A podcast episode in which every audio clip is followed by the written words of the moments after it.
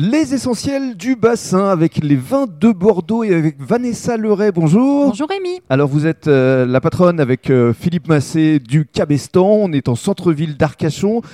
Vous allez nous présenter un vigneron emblématique pour euh, la région bordelaise.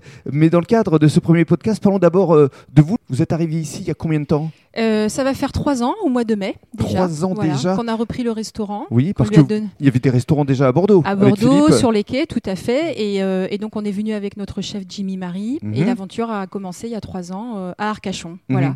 Donc on continue de faire cette cuisine gourmande, assez inventive. Et puis dans un endroit, enfin on a un écrin de, de travail extraordinaire. Quoi. D'accord. Alors Voilà. parlez-nous justement des spécialités de Jimmy parce qu'il travaille des produits de saison et des Oui. produits locaux.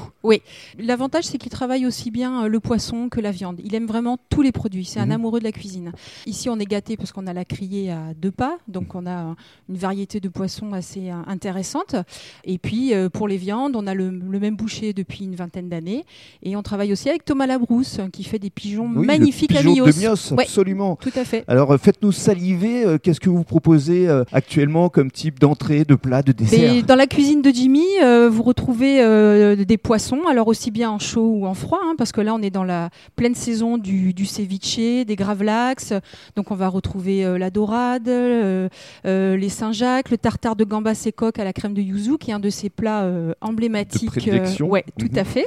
Et puis on a aussi, selon la pêche, des pavés de lotte en croûte de chorizo, du tourbeau rôti que Jimmy va agrémenter avec un bouillon de taille. Voilà, on a toujours une belle matière première Mmh, mais on essaie toujours de faire voyager les clients et les papilles, c'est voilà, ça. De Il leur est- faire découvrir des choses euh, un peu euh, innovantes. C'est ça, il est à la fois inventif, euh, créatif et puis Et surtout, tradis, ouais. surtout en dessert, il y a un dessert Ah ouais. emblématique, c'est la chocothérapie Ouais. du Cabestan Alors la chicothérapie, ça fait trois ans qu'elle est euh, à la carte, et qu'elle évolue. mais elle évolue à chaque saison et à chaque changement de carte. Voilà. Mhm. Et à chaque fois, on, on essaie vraiment de trouver quelque chose de plus intéressant, de mélanger les textures.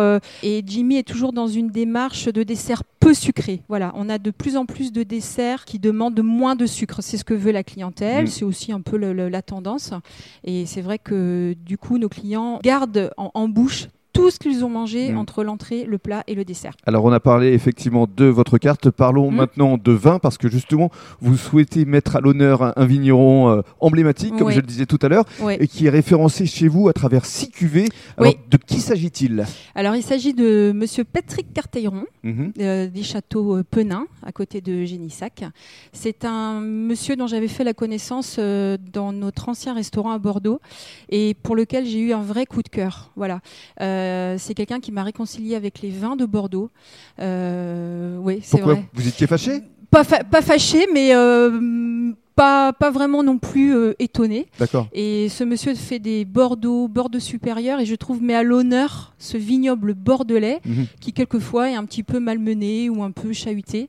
Euh, voilà, et j'ai eu un. Le premier coup de cœur, c'est sur le blanc. Mhm. Son Bordeaux blanc est absolument merveilleux, je, je- je le dis. Mets même pas de guillemets, il est extraordinaire. Et puis ensuite, on a eu l'occasion de découvrir d'autres cuvées parce que Patrick fait du blanc, du rosé, du rouge.